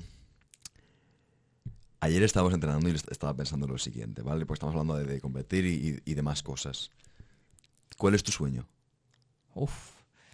Tío, mi sueño, yo diría que es realmente tener un canal de YouTube muy grande, tío. Vale, en la vida en general, al margen solo del tema cultural. Es que tengo. Es que un sueño podría ser muchas cosas, ¿sabes? Mentira, es una mala pregunta la que te he hecho. ¿Cuál es tu sueño actual? Esa es una mejor pregunta. Ah, ¿Qué ves a día de hoy? Porque eh, la mente trasciende y en, Mi sueño en 70 actual. años será otra cosa. Sí, no, total, total. Vas Entonces, cambiando. de- ahora mismo, que, ¿cuál es tu sueño? Buah, tío, es que. Si te digo que todavía no tengo ni claro el objetivo al cual quiero llegar, Mm. realmente. O sea, tengo claro que quiero que vaya bien la competición. En plan, yo me estoy preparando para competir. Me gustaría ganar, lógicamente. Sé que es difícil y sé que no todo depende de mí, porque al final también, pues no sé con qué rivales me voy a enfrentar y puede ser que salga uno aquí que lleva cinco años más entrenando que yo, que pese lo mismo que yo, pero que su físico sea mm, tenga mejor calidad muscular y todo esto, ¿sabes? Entonces, realmente el ganar o no no depende de mí al 100%, ¿sabes? ¿Tú puedes pegarle a tus rivales en medio del escenario? Ojalá, ojalá. así, hacerlo así. Eso que se ponen y, y se chocan entre Eh, sí, ellos. eso es. Pero bueno, lo bueno de Men's Physique es que no tienes que hacer doble bíceps. Tienes Vale, que ponerte así y ya vale. está. Como no sea con el codito así, ¿sabes? Pero bueno, de todas formas, ya te digo, tío. O sea, mi. Es que sueño suena muy profundo, tío. Sueño lo veo como algo muy a largo plazo, no este año, ¿sabes? Vale, cuando tú por la noche, cuando cierras los ojos y dices, vale, voy a dejar que la mente... tío, pues yo- Pero hablo de ese estado mental bueno, de, de que te visualizas. Sí. ¿En qué cosas Vale, te voy a visualizas? decir mi sueño interpretándolo como objetivos muy Sí, grandes, ahora mismo. incluso poco realistas, por así decirlo, ¿vale? Dale. Un canal muy grande de YouTube. Cuando termine este año, números. Uf. Este año, dos mil- 2023. Este año, Vale. Vale, voy a llamarlo sueño porque es un objetivo muy poco realista, ¿vale? 50k. Por ejemplo. Sería 50K. espectacular. tío. 50k. Pero yo voy a hacer todo lo posible, tío. Claro Yo sí. confío mucho en mí. Luego, si quieres, podemos hablar en la confianza. De hecho, hay mucha gente que incluso piensa que como que soy egocéntrico o algo, ¿sabes? En plan, o que soy como muy que me lo creo mucho. Pero es que creo que hay que creérselo 100%, ¿sabes? Sin desprestigiar a nadie e infravalorar a nadie. Pero creo que a ti mismo te tienes que valorar más que nunca, tío. Uno tienes de- que confiar muchísimo en ti. Uno de los rasgos de la gente que es exitosa es eso, que tiene una, una o sea, te confianza tienes, que, te tienes que visualizar con el sueño ya hecho, tío. Te visualizas. O sea, yo, por ejemplo, un canal de YouTube con 50.000 subs. Me visualizo. Ya teniéndolo, tío. Me visualizo teniéndolo, tío. Lo normalizo. Sé que voy a llegar por todo lo que voy a hacer, ¿sabes? Sí, sí. Es, es diferente, tío. Yo pienso que partes con mucha más ventaja cuando vas a hacer algo cuando te visualizas ya consiguiéndolo, ¿sabes? Mm. Y eso, tío, un canal de YouTube con 50.000 subs sería Vale. increíble. O sea, si me cae hasta la baba. Eh, Ganar la competición. ganar la competición también sería increíble. Sí. Y, tío, al final yo creo que solo pienso en eso. O sea, ahora mismo solo pienso en redes sociales, en lógicamente ganar audiencia, porque si no, Mm. o sea, me gusta crear contenido, pero es el número me motiva, ¿sabes? Mm. Y luego también que la competición vaya muy bien, tío. Pero el resultado como tal estaría muy bien ganar, lógicamente, no te voy a mentir. Pero más que ganar, lo que quiero es subirme a la tarima y decir, joder, qué orgulloso me siento de haber llegado hasta aquí, de saber que he hecho todo lo mejor que he podido Mm. y de sentirme orgulloso y satisfecho de lo que he hecho, ¿sabes? Aprovechando que se ha ido la luz, voy a hacer un pequeño inciso para recomendaros esta bebida. Y lo cierto es que em, todo lo que diga sobre ellos no es porque nos patrocinan, sino que nos patrocinan por todo lo que digo yo sobre ellos. A todos nos encanta la cafeína, nos da más energía, eh, mentalmente nos deja lúcidos, también rendimos mejor físicamente. El problema es cuando estas fuentes de energía son procesadas, entonces ya empieza a ser malsano. Cuando hay taurina, te pone nervioso, te produce insomnio. Esta bebida, hierba mate, concretamente esta bebida, que yo tomo todos los días, por cierto, eh, la planta proviene de Sudamérica, la bebida es orgánica, tiene eh, más vitaminas y minerales y aminoácidos que el té verde. Para la gente que está en dieta cetogénica también tiene como 8 calorías la bebida entera, lo cual es estupendo. Entonces, si estás buscando una bebida orgánica que puedas tomar todos los días y que no sea un detrimento para tu salud, chicos, verdaderamente recomiendo esto, que ya sabéis no mentiría por un patrocinio. En resumen, que si queréis una bebida orgánica que os dé 85 miligramos de cafeína, lo cual está muy bien porque no empieza a ser peligroso. eh, que ayuda a la replantación en el Amazonas, que es asequible. Pues esta es la bebida. Em, tenéis un código de descuento, les pedí un código de descuento para vosotros. En Amazon el código es 15%. Y aquí os voy a dejar el, el código que ponéis rizando 15 en mayúsculas. Esto es solo para la primera compra, así que si tenéis pensado comprar más adelante o de manera recurrente, os recomiendo que compréis 2-3 packs, os va a encantar. Sabe genial eh, y es increíble, chicos. Lo noto y lo uso todos los días para entrenar y a la hora de escribir cualquier cosa. Virtue, muchas gracias. Bueno, se nos ha ido la luz. Eh, estamos hablando de los tatuajes en el culturismo. Sí. Temas de zonas de tatuajes en el culturismo. ¿Tú eso cómo lo ves? ¡Aarón, la ropa! ¡Aarón! ¡Aarón! ¡Hostia! Vaya tela, tío. Vaya tela. No, ha habido un apagón, no sé qué ha pasado en el momento. No sé, ha venido alguien y Se nos ha ido. Dame la ropa, dame la ropa. Se nos ha ido, se nos ha ido. Bueno, va. ¿Cuál es en un futuro, vale? ¿Qué cambios? Tatuajes. Tema No. tatuajes, ¿no? Ah, tatuajes. Claro, estamos hablando No, de tatuajes. Habíamos respondido eso, claro, la gente lo sabrá, pero nosotros no, tío. Vamos a hacerlo por si acaso y luego si no Vale, recortamos. Vale. Eh, que yo sepa, los tatuajes no están prohibidos, pero lógicamente tampoco es plan de salir a tarima con un tatuaje. O sea, que puedes salir si quieres, Mm. pero que el juez no te puede evaluar igual, ¿sabes? Porque hay un hay una cosa que te está tapando ahí el músculo y que no te deja ver bien las fibras, la condición física Claro, que tienes, si claro. tienes menos grasa, más grasa que otra persona. Por lo tanto, depende de dónde te hagas el tatuaje, yo creo que será perjudiciable o no, ¿sabes? Si es en el antebrazo no creo que te afecte mucho, la verdad. Si es en el cuello, dependiendo de si es muy grande o pequeño, pues tampoco creo, ¿sabes? Pero lo mejor es limpio, ¿no? Hombre, sí, lo mejor es limpio, sin duda. Claro. Pero mira, por ejemplo, Ceboom Tiene tiene, un tatuaje antebrazo. aquí en el antebrazo. Mm, mm. Depende, tío. Vamos a pasar a, a la salsa. Ah, vale, vas a hacerme la, la que estaba fuera de Voy a hacerte la pregunta. ¿Tienes pensado pincharte? ¿Y por qué no me preguntas si soy Nati ahora, no? ¿Eres No, natural? soy Nati, tío. Eres natural. Eh, que sepáis, bueno, esto también va dentro de mi vídeo. Vale, vale, a los dos. Porque lo estoy grabando también con la cámara externa, con, la cámara, con mi cámara. Eh, ayer, cuando fui a entrenar con Nile, me preguntó si era natural o no. O sea, dudaba de mi naturalidad. Ayer, estaba, ayer se te veía muy duro. ¿Por qué? ¿Por qué dudabas de mi naturalidad? Dime, no sé, la primera impresión que viste, cuando viste mi físico, quiero que me digas realmente cómo me viste y Vale, decir, yo te vi pues dije- o estético, o tamaño, o delgadito, pero con formas. Quiero que me digas cosas. Dije, este tío es un capullo, seguro que se pincha. Vale, ya está. vale. No, bien, es que es ciertas zonas. El hombro, el pecho. Bueno, ibas en ayunas mañana. Por, Sí. eh, En ayunas mañana. vas más seco. Vacío, pero más ayer. seco. Exacto. Eh, se te veía duro. Y dije, o tiene unas, unas inserciones muy buenas, que es lo que espero, para el día de mañana Sí. competir, o, o se está tomando algo. Que No, no hablo ya, no sé Sí, qué. no, no hablas de un ciclo Pero- así súper fuerte, sino igual orales o algo, algo suavecito. He visto ciclos que hay de un mes o dos Sí, no, sí, no, y- de y- hecho lo suyo es eso. A ver, a mí me gusta, ¿eh? O sea, de verdad es un tema que yo... Me mola, tío, en plan, me pongo a ver, ¿sabes quién es Villano Fitness? Sí. El calvito este que está muy fuerte y a mí me cae de puta madre.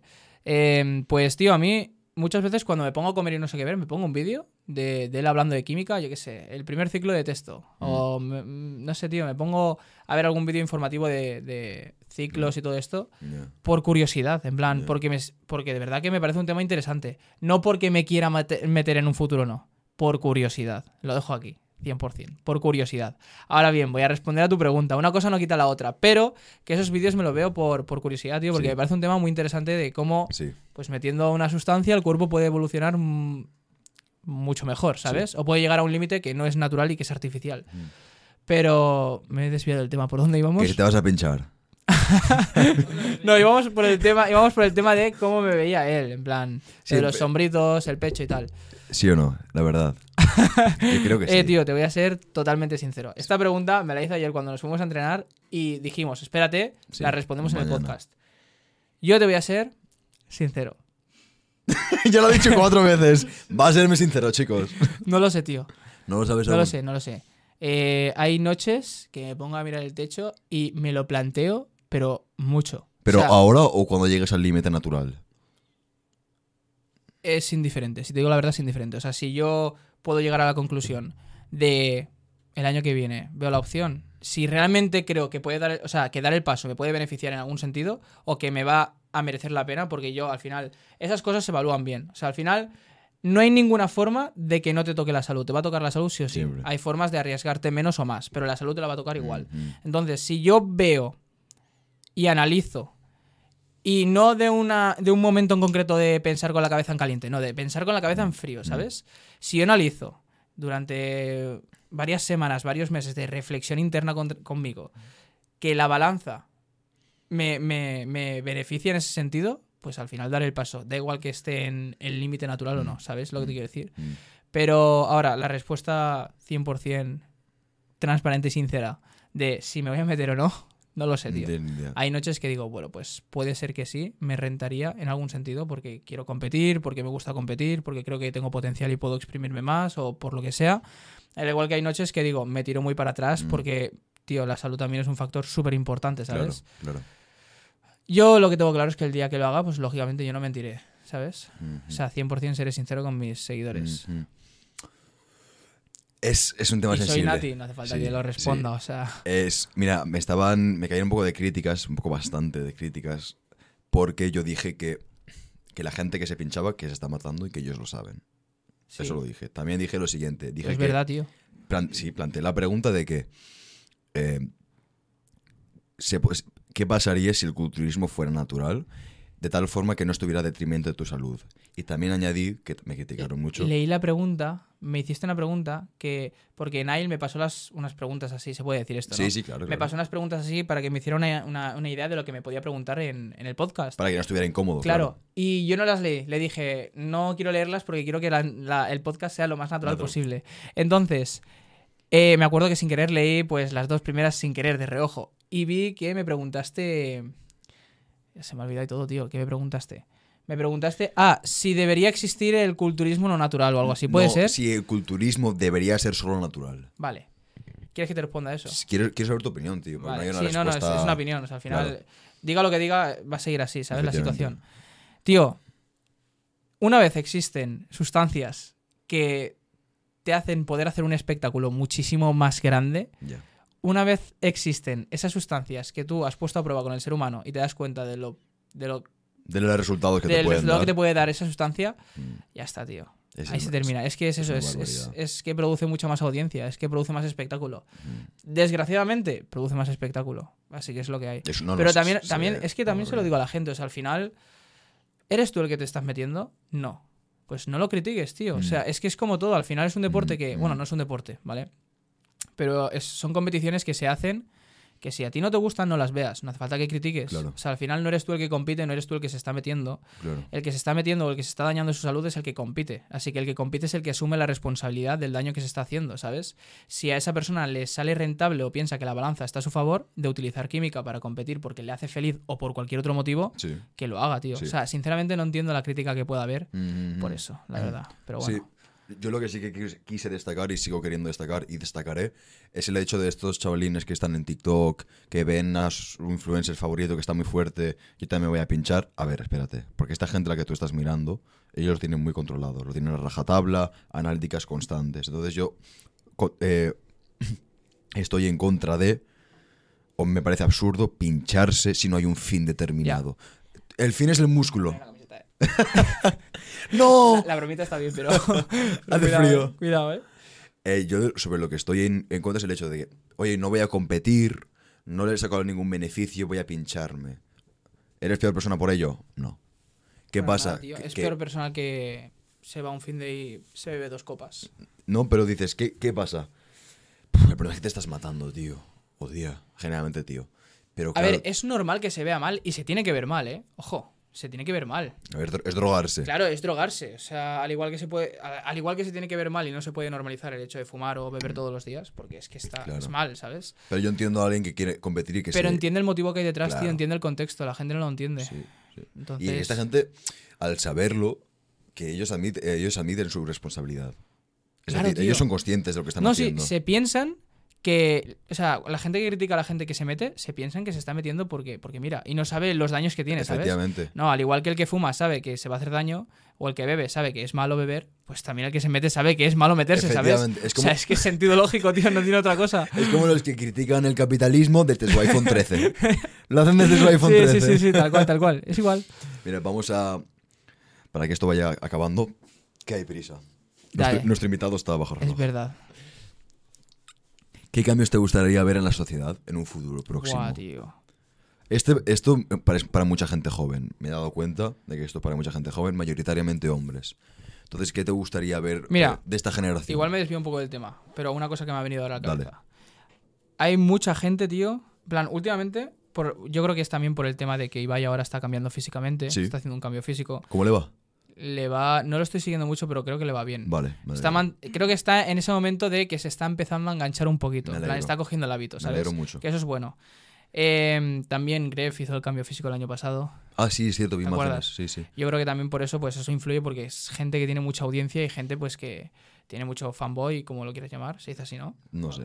Fandom, fanboy. Es que ¿sabes? él es uno de fanboy esos. es chico, chico fan, pero bueno. Eh, fandom y todo eso. Pues es gente que lleva mucha gente detrás, ¿vale? Entonces influye mucho en la sociedad, por lo menos en la gente de España, en adolescentes de, Mm. de España. Tío, hay mucha gente, yo me he dado cuenta de que este año o el año pasado hay mucha gente que está empezando a hacer deporte hay mucha gente que se está empezando Sí. a apuntar al gimnasio. Igual también por el tema de la cuarentena también ayudó muchísimo. Sí. Hay muchísima gente que se está apuntando al gimnasio y se nota una barbaridad. Mm. Tío, me he dado cuenta de que hay mucha gente que cuando estás en el gimnasio se ríe de la gente que está empezando y que comete errores. ¿Sabes lo que te quiero decir? Sí, no sabes sí. por dónde voy. Sí, sí, sí. Que igual ves a un chaval, tío, que Que está empezando. está haciendo bíceps, que se está impulsando bastante, que igual puede ser bastante. que puede ser gracioso, no te digo que no, ¿sabes? Pero una cosa es. Tío, hay diferentes formas, ¿sabes lo que te quiero decir, no? O sea, yo he visto a gente igual, pues, grabar a un chaval, ver cómo el ejercicio está haciéndolo mal y grabar para. ¿En serio? Sí, tío, yo lo he visto. Yo he visto igual como pues un chaval graba a una persona que está haciendo un ejercicio mal, pues para reírse Para de él, reírse ¿sabes? de él. Es claro, eso es un cambio en la sociedad que, por ejemplo, podríamos decir que habría que cambiar, tío. O sea, Recordad que tú fuiste sí, tío, porque yo, alguna vez. a ver, que no te lo voy a negar, que a mí igual, pues he visto a alguien decir, madre mía, lo que está haciendo, Sí. ¿sabes? Pero que lo suyo es acercarse, tío, y decirle, oye, que este ejercicio no se hace así, tío, tal, se hace así, tal, que así te puedes lesionar. Mm. Me explico por dónde voy, ¿no? Que puede sonar muy de, como si yo hiciera siempre las cosas bien, ¿sabes? Que no, que yo también, pues hay veces que digo, joder, Mm. es gracioso, ¿sabes? Cómo está haciendo el ejercicio, pero que yo también, tío, yo me siento, o sea, yo recuerdo cómo también yo empecé y que todo el mundo tiene un inicio, tío. Claro. Y yo también empecé a hacer ejercicios mal, yo también hice muchas cosas mal en el gimnasio y el hecho de pensar que en ese momento hubiese gente a mi alrededor que, se- que se estuviese riendo de mí y que no, no sé, que no me ayudase, ¿sabes? Es algo que me lleva a pensar de que ahora mismo tengo que ayudar a la gente que está así, ¿sabes? Claro. Gente igual está haciendo mal el ejercicio, pues decir, en vez de reír, me voy a acercarme y le voy a aconsejar para bien, ¿sabes? Eso es de capullo reírse. Sí, Eso realmente sí. Eso nunca lo he hecho. Nunca. A ver, yo Aarón. Yo no, no, no reírme para mal, sino decir, hostia, el ejercicio cómo lo está haciendo, ¿sabes? Pero, tío, ya te digo, la mayoría de veces, la mayoría de veces he ido, me he acercado y le he dicho, oye, este ejercicio se hace así y tal, no sé qué. Mm. Porque mm, ya no por sentirme bien conmigo mismo, sino por saber que estás ayudando a una persona que, joder, que en tu día a ti te hubiese gustado que te ayudasen, ¿sabes? Es de la misma forma. Es una duda que yo he tenido muchas veces de decir, soy arrogante por ir a esta persona y simplemente querer Buah, ese es ayudarle otro tema. y No, nada pero hay que ir igual, tío. Claro. Hay que ir igual. digo, Oye, mira, no sé si quieres consejo o no, pero eso que estás haciendo, sobre todo cuando es lesivo. Claro, o sea, una cosa es que te impulses un poco, tío, que hay cosas, hay ejercicios que puedes hacerlos con tu trampita, ¿sabes lo que quiero decir, no? Pero que se nota cuando una persona está haciendo el ejercicio mal porque igual no tiene experiencia con ese ejercicio. Y nadie, nadie se molesta Se en nota, nada. exacto. Y sobre todo los que no saben cómo hacer las cosas y van dando consejos. Efectivamente. No, pero ya no es eso, sino, tío, si no lo dices, en plan, si no le dices nada, vale. Pero si te pones a grabarlo, tío, No, no, no. Y lo intentas humillar, No, no. ¿sabes lo que quiero decir? Escúchame, el, el gimnasio debe ser una comunidad donde todo el mundo se ayuda Eh, y se inspira en el otro. tío. De hecho, no entiendo por qué hay hate en, eh, hate en gente de que está en este ámbito, y de tío. hecho suele ser la gente que está más avanzada en el gimnasio, entre ellos se llevan genial. Y la Claro. gente que este- está empezando dice, no, ese que está fuerte o ese que está fuerte se está riendo de mí. Le das completamente igual. Si le pides ayuda te la va a dar encantado. Porque todos hemos empezado. Total, tío. Todos hemos sido principiantes. Tío, a mí Eso estoy de acuerdo con eso. ha habido un par de veces que me ha venido alguna persona a decirme. Mira, de hecho, el otro día me pasó. Hace muy poquito, esta semana. Póngase Esta la camiseta de caballero, por favor. Ese era yo ayer. Esta semana, esta semana, tío, me vino un chico mayor, un chico igual, pues, de 50 años, 40 años, aparentemente. Me vino un chico y me dijo, oye, este ejercicio tal, estaba tirando una, una- O sea, estaba a punto de tirar, que tenía las mancuernas aquí, iba a hacer press inclinado. Sí. Y le dije, espérate, tiro la serie y te ayudo, tal. Tiré la serie, el chico me sonrió, o sea, me habló bien. Entonces dije, va, pues, ¿sabes? Voy a tirar la serie porque llevaba descansando ya tres minutos. Tiré la serie y cuando terminé la serie fui y le ayudé al chaval, ¿sabes? Y era un chaval que me preguntó a mí, o sea que a veces se me ha acercado gente a mí, no por cómo sea yo físicamente, no, o sea, simplemente pues la gente, es- hay mucha gente que, al igual que hay gente que se calla y dice, joder, no sé hacer nada, prefiero hacerlo mal, hay mucha gente también que pregunta en el gimnasio que lo veo sí, genial, sí, sí, ¿sabes? Lo veo genial, tío, que Ah, preguntes. A mí en tu gimnasio, en el gimnasio que vas tú, que aquí iba yo antes, eh, tras la pandemia yo definí mucho y recuerdo que había un par de hombres que me echaron, ¿cómo te has inflado a vena esta pandemia, no?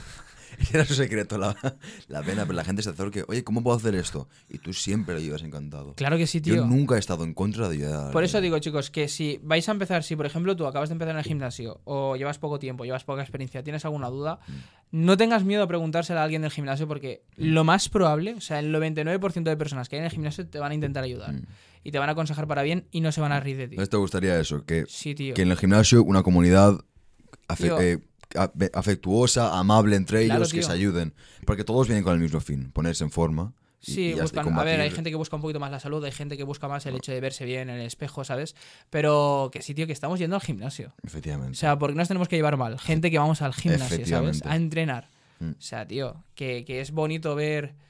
Esa es otra cosa. A ver, es una putada ir al gimnasio y ver a 50 personas y ver que tú tienes prisa por entrenar y tal y que te tienes que esperar porque en una máquina hay 5 personas esperando, ¿sabes? Pero en cierta, en cierta parte yo muchas veces como que me alegro también de que el gimnasio esté lleno, ¿sabes? Mm. Porque cada vez Sí. hay más personas entrenando, tío, es una Sí, buena noticia, sí, ¿sabes? Entonces tampoco es plan de... A ti más adelante, si, si te lo puedes permitir, te cogerías un gimnasio para ti solo. Sí, sí, tío, tío. Eso lo he pensado. De hecho, mira, por ejemplo, lo podría incluir en el sueño. ¿Un gimnasio para ti solo? Sí, tío. No, Me- no, un me- gimnasio para mí solo no. Hacerme mi propio gimnasio Ah, en vale. mi casa. Sí. O sea, en mi casa igual tener una habitación así grande tal, que sea tipo garaje. Sí, Ponerme en mi gimnasio, tío, mis tres máquinas esenciales, tipo una prensa, una multipower, lo básico. un espejo grande para posar, que no falte. Y, Con, con camiseta. hombre, si poso con camiseta, ¿para qué quiero un espejo, sabes?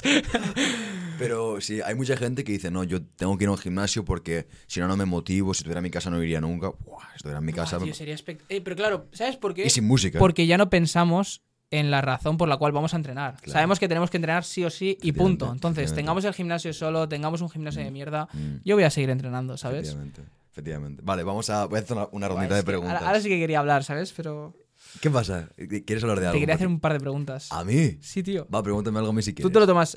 Acuérdate de la pregunta que me vas a hacer ahora, ¿eh? Vale, sí, las tengo aquí. ¿Tú te lo tomas en serio el tema del gimnasio? Yo el gimnasio eh, me lo tomaba muy en serio antes. A ver, digo, no me lo tomo en serio. Voy cinco o seis días a la semana. Bueno, Eh, vale. Claro, es decir, yo siempre he entrenado muy duro cada vez que he ido. Lo que pasa es que para mí el gimnasio es, naturalmente, crear músculo porque sé que es saludable, eh, obtener fuerza, pero sobre todo es la disciplina, es el entrenamiento mental. Entonces yo llevo yendo al Total. gimnasio cinco o seis veces eh, desde hace tres años. No, he hecho, no estoy con un preparador, no he hecho volumen de anotarme cada cosa, pero yo el gimnasio siempre me lo he tomado serio, siempre. Sí, no, no, no, que no, no, has- no estás obsesionado como tal. No. No, es tu fuente principal de. de- No, el entrenamiento es, es principal, es decir, el entrenamiento debe sea correr, natación, gimnasio, pero si me dices, oye, mira, que no puedes entrenar nunca más gimnasio, tienes que hacer calistenia y, y yoga, vale. Sí, muy es bien. entra- vale, la pues cosa es entrenar, entonces entrenar. la pregunta ya no. Dime, dime, ¿no? Dime. Te iba a decir, tío, por curiosidad, si tú tenías pensado seguir entrenando toda tu vida, tío. Sí. Pero gimnasio. Claro, gimnasio. Pero fuerza, bueno, fuerza. Sí, o sea, seguirías entrenando lo que sea. sí, sí, sí. siempre. seguirías haciendo deporte Siempre. como tal. Yo nunca voy a dejar de hacer deporte. Es, Nunca. que es, una, es una pregunta que nunca. a mí me parece. O sea, toda la gente que hay en el gimnasio, tú le haces esta pregunta y hay mucha gente que yo creo que te respondería que no, ¿eh? ¿En serio? Yo creo que sí, tío. Te dicen que no voy a entrenar. ¿Tú te en ves futuro. con 70 años yendo al gimnasio levantando una Yo me mancuerna de veo 2 con, kilos? con 70 años tatuado haciendo yoga encima de una montaña. Ole tus huevos. A lo Wim Hof, le- subiendo el Everest sin camiseta. Ese voy a ser yo. Ese voy a ser yo. ¿Qué? Que me suena que Joan Pradeix le hicieron esta pregunta y dijo que no. No, Joan Pradeis dijo porque Es no- verdad, lo vi en Nude. quiere hacer pádel en- cuando no sea mayor. No. Quiere- ¿Quieres hacer pádel Sí, pero bueno, al final mm, sí que es cierto que con O sea- 70 años irte al gimnasio y levantar una mancuerna de 2 kilos. Haré fuerza. La fuerza es necesaria. De hecho, Me cada- refiero, al final yo lo que me refiero es a intentar seguir entrenando. Siempre. No digo de ir al gimnasio con 70, 60 años porque, tío, ahí sabes que no vas a ganar masa muscular. Ni de coña, ¿sabes? No, vas a ganar masa muscular, tío. O sea, Está pesando natural. De hecho, está pesando lo que pierdas. Creo que es un 1% de... Cada año creo que pierdes un 1% con de tu- 70 de tu años ya te digo yo que yo creo que ya... O sea, Sí. sería increíble con 70 mantener. ¿Sabes lo que quiero decir? Buah. sea, con 70 años sería prácticamente. Pero con 70 años te- te- nos estaremos tomando cosas. Pero no de por el hecho de sí, competir. te- un TRT y todo esto, ¿no? Sí, pero para sustituirlo, claro. Eso Claro, es claro. una cosa que no hemos dicho es que la- cuando es cuando los anabólicos son suplementación porque naturalmente estás comiendo bien, estás durmiendo bien, estás entrenando, pero no puedes mantenerlo, adelante, tío. Sí, es un complemento. Al final, Claro. no sé si puede llegar a ser. Yo creo que te beneficia más que te perjudica. Sí, sí, sí, sí. Y Eso sí, pero más Aunque adelante lo a mucha miraré. gente le joda escuchar esto, pero sí. Sí. Meterte testosterona En ciertos momentos de tu vida no está en mal. ciertos momentos de tu vida con receta médica, viendo tu situación, dependiendo de cada situación, puede llegar a beneficiarte, claro. Claro que Un sí. TRT. Claro que Una sí. persona que tiene la testosterona muy baja, Claro que sí. que rinde muy mal, que duerme muy mal, que no asimila bien nada. Pero claro, no tiene sentido que te metas testosterona si comes fatal, si no duermes o no claro, entrenas. claro. Incluso, respondiendo a tu pregunta, los días de descanso sigo haciendo entrenamiento. Es decir, sí, te sigues moviendo, lo ¿no? de las no- escaleras, el baño, eso es un entrenamiento Ya, total, mental. total. estira- siempre estiro por las mañanas. Total, total, total. Claro. Entrenamiento siempre va a haber. Pues voy a hacerte una rondita. Ah, la rondita Voy a rápida. una rondita rápida, no una rondita. Vale, Que me gustaría. ¿Cuál es el mejor consejo que te han dado? Hostia, espérate, ¿puedo poner a grabar mi cámara? ¿Cómo, cómo, cómo podemos llamar a.? Me gustaría decir, y ahora vamos a entrar en esto. Vale. Porque hago preguntas que son. son la voy a hacer siempre, Santi, pero son algo intensas. Entonces, ¿cómo podríamos llamar eso? Preguntas agresivas. Sí, sí, sí. Las preguntas rizadas. Te juro que iba a decir eso, Las preguntas rizadas. Bueno, chicos, empezamos con. eh, Vamos a. está- Vale. ¡Oh! El rizo de ¡Oh! preguntas. ¡Uah! Ah, Santi, Te ¿estás la has ya? sacado, Santi, te la has sacado. ¿Estás ya, Santi? Sí, sí. Vamos a entrar ahora al rizo de preguntas. Pregunta número uno. Vale. ¿Cuál es el mejor consejo que te han dado? El mejor consejo que me han dado es. Buah. Ponte con don hijo. Siempre paraguas. Eh, hostia, tío. Eh, no depender de nadie, solo depender de mí, por ejemplo. ¿Vale? ¿Cuál es tu mayor miedo? Buah. Eh, tío, mm, pf, morirme y darme cuenta de que no he hecho muchas cosas, ¿sabes? Plan que me hubiese gustado hacer por el miedo al que dirán. Por Vale, vale. Es muy típico, pero es verdad, ¿sabes? ¿Cuál es la, la mejor lección que has aprendido o la lección que más te ha costado aprender? Buah. La. Hostia. Cabrón, qué preguntas, ¿eh? la, la lección que has aprendido. Estamos rizando el rizo. Hostia, no, no, sí que son rizadas las preguntas, sí. Eh, Déjamelo para el final. Déjamelo para el final, que lo piense. vale, estoy pensándolo. ¿Cuál es el momento del que más te arrepientes? Si se- se te De no haber la- empezado antes a entrenar, tío. ¿En serio? Pero muchísimo. Mm. Pero tengo una espinita aquí clavada de no haber empezado igual con 14, 15 años en el gimnasio. Esa es una espinita. ¿Qué es lo que más te, te gustaría que se recordara después de tu muerte? Ojo. Ojo. Pues, tío, el- Buen hombro, buen pechito. buena formita de mens, tal. Tío, la inspiración que igual he podido darles a algunas personas o la motivación. Ayudar a la gente. Eh, Ayudar a la gente, sí, Ah, tío. Vale. Mm, ¿Qué es lo que más te gustaría que se recordara de ti cuando te mueres? No es la misma. es la misma, ¿no? Soy yo. Vale, vale, vale, vale. Es verdad.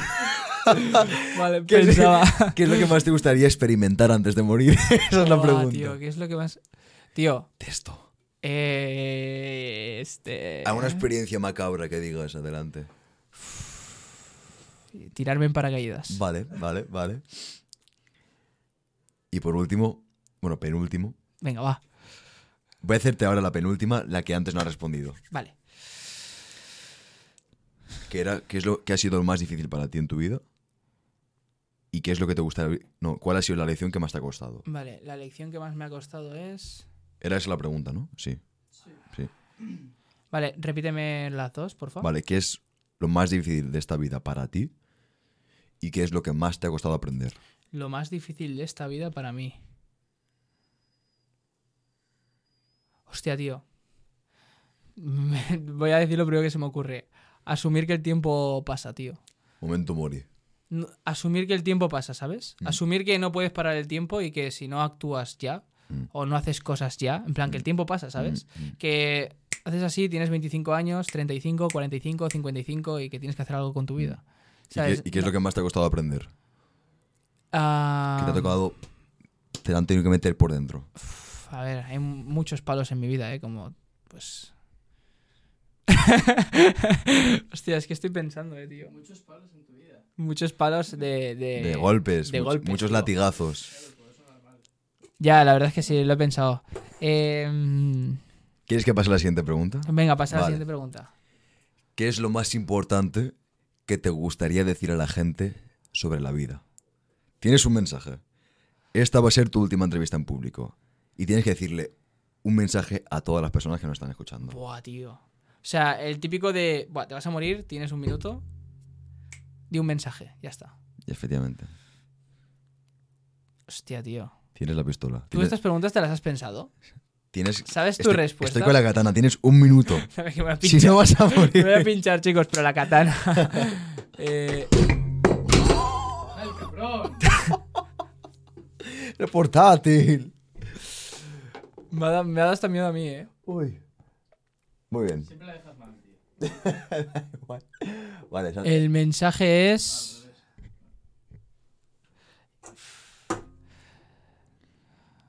hacer volumen limpio, chicos.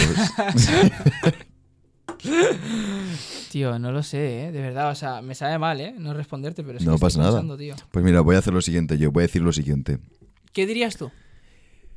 Te. te, te Yo, ¿Qué el- diría yo? Sí. Vivir de manera intensa. Vivir de manera intensa. No es mala. Ama intensamente. Aprende intensamente. No es mala. Sufre intensamente. Total. Sueña intensamente. Vive, tío. Vive.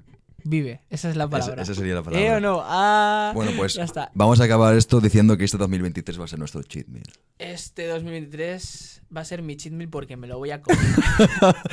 esa, esa frase lo dije, tío. y- Ha sido un placer. Me alegro muchísimo. Vas a volver si Yo quieres. también, Estás más sí, que sí, invitado. sin problema. Eh, ha sido Rizando Rizo. Esperemos que os haya gustado. Hasta mañana. Ah, las katanas. Pídate tú esta. Me pillo yo esta. ¿Qui- ¿Quieres hacer la miniatura sin camiseta? Ahora la O- o me- me- hostia, no, pero eso es, es como agresivo, ¿no? Tipo pinchándome. Se puede hacer. se- vale, se puede ¿Se hacer. puede Sí, hacer? saca la katana y nos chocamos. Y así acaba esto. Vale. No, pero saca la katana. Sí, no, no, pero. Espérate. iba- ¿Sabes qué? ¿Sabes que qué iba a hacer? que, que- que esto no está grabando. Ah, vale, vale, vale. vale. Hasta luego, chicos.